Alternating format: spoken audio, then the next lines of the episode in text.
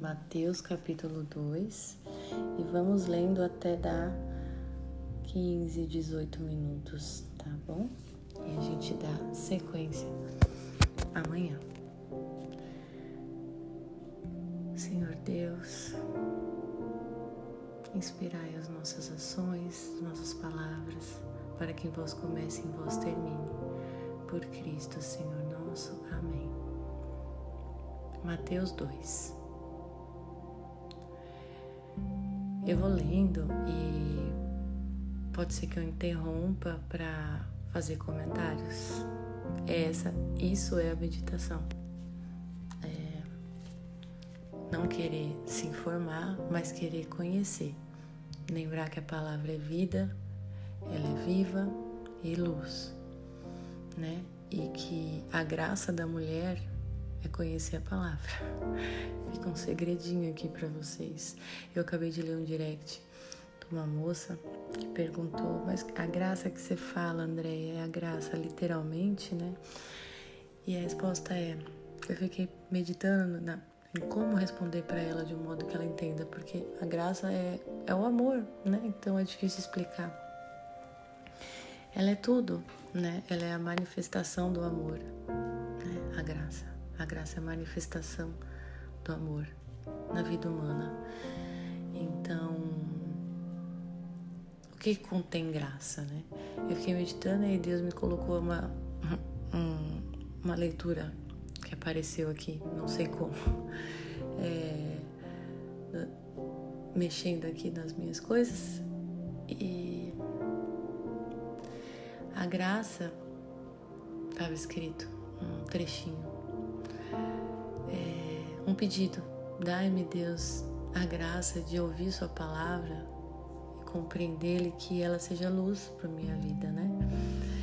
Então, veja, a graça é você se abrir para a palavra, se abrir para a luz e para a verdade. Quanto mais você faz isso, mais graciosa você fica, porque a graça é o amor e o amor é Cristo. Então, se você está nele, você tem graça. Mas vamos à leitura, né? Tendo, pois, Jesus nascido em Belém de Judá, no tempo do rei Herodes, eis que magos vieram do Oriente a Jerusalém. Perguntaram eles: Onde está o rei dos judeus que acaba de nascer? Vimos a sua estrela no Oriente e viemos adorá-lo. Bom, aqui já aponta que sinais é, existenciais, sinais da natureza, né, é, é, ocorre para nos avisar coisas. Isso faz todo sentido, né? Deus usa a própria criação. E quando a gente fala isso, a gente entende que é só nós, né, as criaturas, mas não, toda a criação ele usa. Tudo, tudo que está aqui na existência material, ele usa para se comunicar com as criaturas, né? Ah, não faria muito sentido ele perfeito fazer uma criação que ele ama tanto e não fazer uso dela, né? Querer usar o sobrenatural para se comunicar com a gente. Isso é um absurdo a gente querer, né? A gente tem uma tendência a querer a coisa mais sobrenatural e tal, mas sinais nunca converteram ninguém, né? É, milagres nunca converteram ninguém. E vocês vão ver isso no decorrer da leitura mas muitos já devem saber.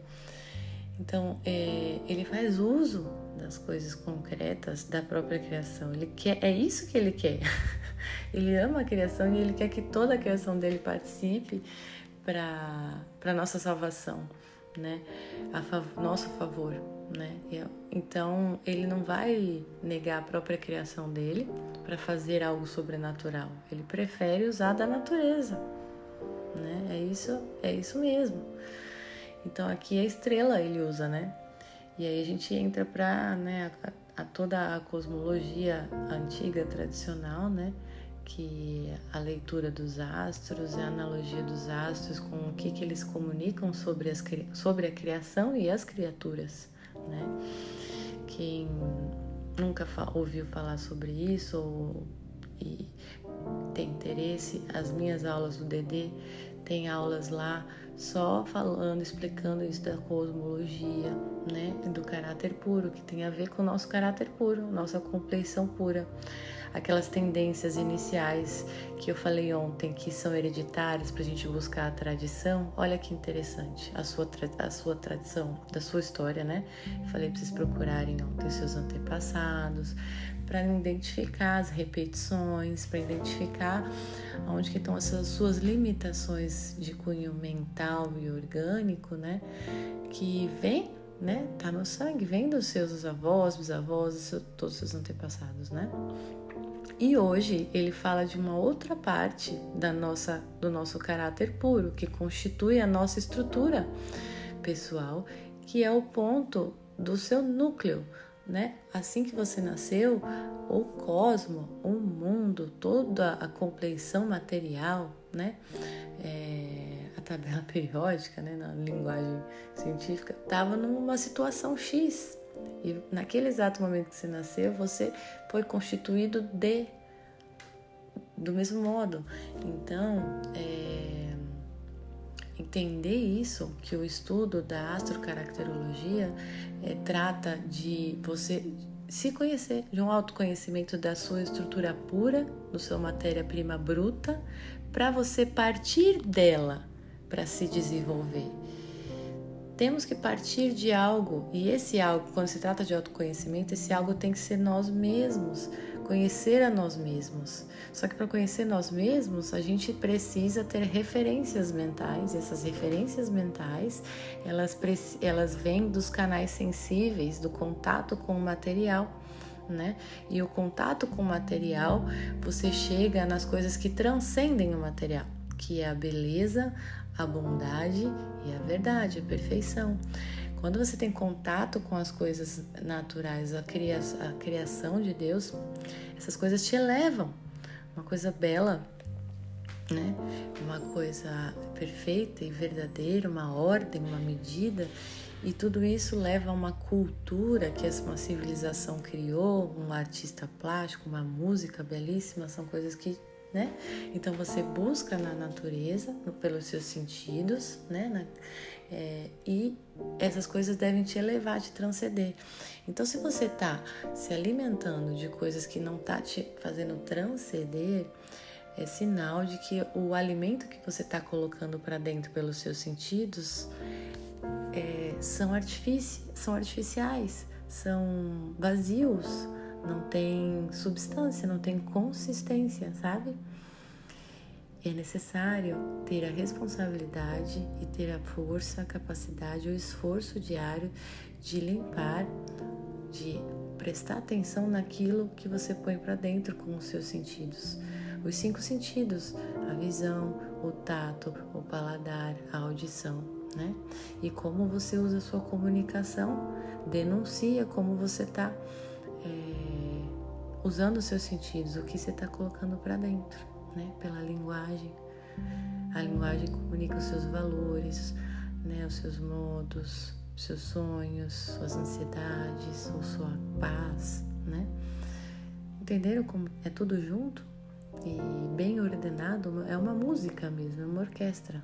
Nós, nós somos uma música. Por isso que uma das primeiras, um dos primeiros materiais de formação de educação, de instrução de uma criança pequenininha é a música, porque ela tem a medida, a harmonia, o ritmo perfeito que nós é, pressentimos que temos que encontrar a nossa própria, o nosso, a nossa é, pauta, né, que chama, é, me fugiu o nome agora, é, da leitura das, das cifras, temos que entrar na nossa perfeição musical, entende? Então, só aqui, eu cheguei até o versículo 3, né? É, a estrela, né? É um sinal. Deus comunica com sinais concretos parem de buscar sobrenatural ou parem de buscar é, coisas, é, pensamentos que te você você vagueia em sentimentos que na verdade são afetos de você com você mesmas, anseios com você com você mesma e que acha que é geralmente na oração inicial, quando a gente começa nessa vida, a gente viaja assim, sabe? Principalmente as sanguíneas, que são muito sensíveis. É, na percepção sensível dos cinco sentidos e elas, né, confundem, se confunde o que ela está sentindo com ser Deus e tudo mais, né? Santa Teresa é, Dávila fala muito disso e ela, como autêntica sanguínea, tem propriedade para falar. Autêntica sanguínea que, que chegou lá na sétima morada, né? Ah, então, isso é muito importante. Vamos ler mais um pouquinho, tá em 10 minutos. A esta notícia, o rei Herodes ficou perturbado e toda Jerusalém com ele. Né? Então veja, todo mundo se perturba, mas cada um ao seu modo, né? Tem a perturbação boa, nossa, eu preciso fazer algo, o rei tá chegando, meu Deus, eu preciso me pentear, eu preciso fazer as unhas, eu preciso é, ver se eu tenho dinheiro, comprar umas flores, né? Eu preciso organizar minha agenda e, né? ou perturbado porque está se sentindo é, ameaçado, né? que é o caso de Herodes. Convocou os príncipes dos sacerdotes e os escribas do povo e indagou deles onde havia de nascer Jesus. Disseram-lhe, em Belém, na Judéia, porque assim foi escrito pelo profeta. E tu, Belém, terra de Judá, não és de modo algum a menor entre as cidades de Judá, porque de ti sairá o chefe que governará Israel, meu povo. Miqueias 5:2, está escrito essa passagem. Herodes então chamou secretamente os magos e perguntou-lhes sobre a época exata em que os astros lhes tinham aparecido. Esse modo de proceder de Herodes me lembra muito um comentário que Jesus fez, é, é, e nós vamos ler em breve, que ele fala que o inimigo mal é muito mais bem preparado do que os distraídos, né? Aqueles que se dizem bons, mas que não fazem nada, né? Concretamente bom. Só, sim, só vive a vida. Ah, não faço mal a ninguém, né? E tudo. Eles, eles são muito mais prudentes, né? A prudência é, é, tá associada à cobra, né? Ele fala, tem que ter olhos eu dando spoiler de leituras que vão vir, mas tem que ter olhos de pomba e de cobra, né? É, e a, a, cobra é prudente, né? E é necessário a gente adquirir esse olhar, né? Que não é um olhar é, malicioso em si, mas prudente, né? Que a pomba não tem. A pomba é totalmente pura, inocente nesse sentido de não ver mal nenhum e então ela acaba sendo imprudente, né? Ah,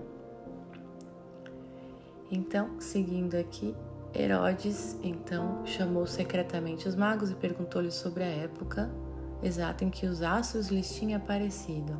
Olha o jogo, o jogo, cuidado dele, né, de se cercar de tudo. E enviando-os a Belém, disse: aqui ele já foi é, de má intenção. Ele está desde o início de má intenção, mas a estratégia em si é, prudente que ele estava fazendo, mas a, má, a intenção dele era assim, má. Ide e informai-vos bem a respeito do menino. Quando tiverdes encontrados, comunicai-me, para que eu também vá adorá-lo. Né? Tendo eles ouvido as palavras do rei, partiram. E eis que a estrela, que tinha visto do oriente, os foi procedendo até chegar sobre o lugar onde estava o menino e ali parou. Olha que interessante, né? Você vai falar, qualquer pessoa mais terrena, né? Com os olhos mais da carne, vai falar, meu Deus, mas Deus, meu Deus, Deus sabe que, Leonardo, Deus sabe que os magos vão falar para Herodes onde está Jesus e ele está deixando os magos chegarem lá, né? Por que, que ele não desvia essa estrela, não desvia esses magos daí, né? Os olhos da carne já pensa isso, né? A nossa, a nossa razão já já pensa isso. Para vocês verem como os nossos pensamentos, eu quero levar vocês a, a, a acreditarem firmemente no que eu digo, que não sou eu que digo, mas Cristo. E eu só estou anunciando, passando para vocês que os nossos pensamentos é, as nossas, os nossos raciocínios né, sobre alguma coisa estranha que acontece, né, é, que não é óbvia né, para nossa lógica, eles são muito asnos. Literalmente asno. Eu vivo falando meus raciocínios quando eles vêm, mas seu asno, cala a boca. Eu, e, e funciona. São estratégias que eu vou ensinar para vocês e que funciona. Porque você está no comando. A nossa, é, a nossa razão é muito asna assim de imediato, quando a gente quer raciocinar sobre algo esquisito, que a, a nossa razão não, não captou de imediato, né? E esse, isso que é o embotamento, a gente cai na nossa própria razão e perde a noção da realidade e não chegou nem a recolher dados de fato, né, para ver o que está acontecendo. É, isso acontece direto. E eu vou parar aqui, mas eu contando uma história que aconteceu comigo esses dias sobre essa razão, né? É, esses dias eu tava indo de manhã, eu já tinha programado toda a manhã certinho, era uma manhã muito cheia. E meu marido me pediu uma carona para levar o carro pro concerto. Eu logo pensei, caramba, eu vou perder uma hora já, vou ter que cortar alguma coisa que eu tinha programado. Mas eu olhei para Deus entreguei, olha, eu não vou reclamar. Eu escrevi, eu digitei. Não, não dá porque eu tenho já. Aí eu apaguei. Falei, não, eu o, o, o efeito de Deus em nós, quando a gente rumina a palavra dele todo dia, é constante, né, nas virtudes, é justamente isso. Ele começa a se aproximar mais da gente, a comunicação dele fica mais clara, a ação dele na nossa vida começa a ficar mais clara. Então, o que eu logo escreveria e já mandaria, eu escrevi, mas ele me cutucou. Deus me cutucou, não. Tá bom, vou apagar. Apaguei, respirei, tá, não devo falar, silenciar, não devo falar. Tá, não, não. Aí, isso, o fato de eu, dessa intervenção divina que me fez apagar, porque não fui eu, e esse discernimento vocês vão tendo aos pouquinhos, quanto mais vocês se dedicarem na constância, ou seja, no alimento diário, no pão diário, nesse pão diário que dá vida mesmo, que nutre, vocês vão percebendo isso. Esse discernir quando a ação é divina e quando a ação não é da tua carne, né? Não foi você. Você agiu ali, você manifesta, manifestou, né? a vontade divina no seu, no seu ser, né? Mas ele interviu antes, tirou meu dedo dali, falou: não, você não vai mandar isso. E, e não é assim, não, você não vai mandar isso, mas é, um, é, é uma intervenção mesmo que, que, que te impede meu dedo de, de enviar, de apertar o botão. E ali eu depois eu tentei de novo, fiquei raciocinando, tentei de novo digitar, porque eu raciocinando, a gente começa a ficar pilhada de novo, as emoções vêm de novo, aí vem os argumentos, os contra-argumentos, aí começa a emoção ficar mais acerbada, e pá, tá, tá, tá, tá, tá, começa a digitar, aí de novo ele não deixou eu mandar. Finalmente cheguei aqui, não mandei nada, ufa, né, consegui vencer essa batalha, e aí na hora de levar ele para carona, eu crente que era que ia demorar uma hora, que ia ser lá em Campinas, e era no vizinho aqui do lado, cinco minutos. Quando ele falou, não, é aqui do lado, aqui no, no Zé, eu, ah, hum, claro. Nossa, eu queria enfiar minha cara no chão diante de Deus. e do meu próprio marido mesmo, que eu pensei mal dele, assim, não investiguei, não recolhi dados tá? Então, fica essa historinha final para para a lição essencial de hoje, que é, em primeiro lugar, Deus quer falar conosco pela criação dele, mulher, não pela sobrenaturalidade. O sobrenatural ele usa quando é estritamente necessário. Tem que haver essa intervenção para a história que é dele acontecer. Mas isso é extraordinário tá? E a, segunda, e, e a segunda coisa é você conhecer o seu caráter puro no sentido da sua compleição única, o seu núcleo, tá? No seu núcleo tem lá uma matéria-prima bruta do seu organismo, tá bom? E é necess... se puder, não é necessário, tá? Mas se puder partir disso conhecer, é, é bom.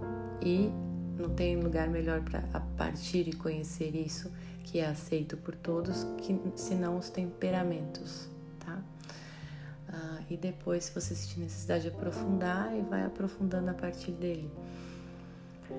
E a outra parte, a questão da, do olhar da pomba e da cobra foi só um spoilerzinho. A gente vai falar, aprofundar isso mais adiante, por isso que eu não aprofundei. E o embotamento da razão, tá? Diante de uma coisa que a nossa razão não acha óbvia e que a gente tem que investigar, nossa, coisa esquisita, o que, que é isso? Ah, marido saiu, não ligou, que esquisito, o que, que é isso? Tem que investigar não se não investigue dentro da sua cabeça, nos seus próprios raciocínios, que você vai embotar e você vai inventar uma história que não é a realidade. Você precisa primeiro recolher dados, sair, tá? Orar, lembrar que Deus te oriente e recolher dados concretos, porque tudo se manifesta na vida concreta, tá bom? Passei um pouquinho hoje, mas eu falei que até. Hoje eu falei até 18, né? Ontem eu falei até 20. Hoje, hoje eu fiquei já é, se achona, porque ontem eu consegui. Falei até 18 e me lasquei, tá vendo? Eu vou finalizar 21 minutos com uma oraçãozinha. Cada dia eu vou trazer uma que eu gosto para vocês. Senhor, creio que a tua palavra é vida e que é ela que gera a tua vida em mim. Por isso, quero agora me comprometer a ler a tua palavra, meditá-la e vivê-la todos os dias. Dai-me, Senhor, a luz do teu espírito, para que ela revele em mim a tua verdade e transforme o meu coração. É nessa ordem que acontece. Maria, Mãe de Jesus e minha mãe, ajude-me a viver este compromisso que agora faço na presença de Jesus. E para fechar com chave de ouro, encontrei a frase que eu falei da graça, que é outro ponto de hoje. Salmo 118, 17. Concedei a vosso servo esta graça, que eu viva guardando vossas palavras. Se você pedir esta graça de guardar a palavra de Deus, você vai se tornando uma mulher graciosa. Um beijo apaixonante. Fica com Deus. Boa noite.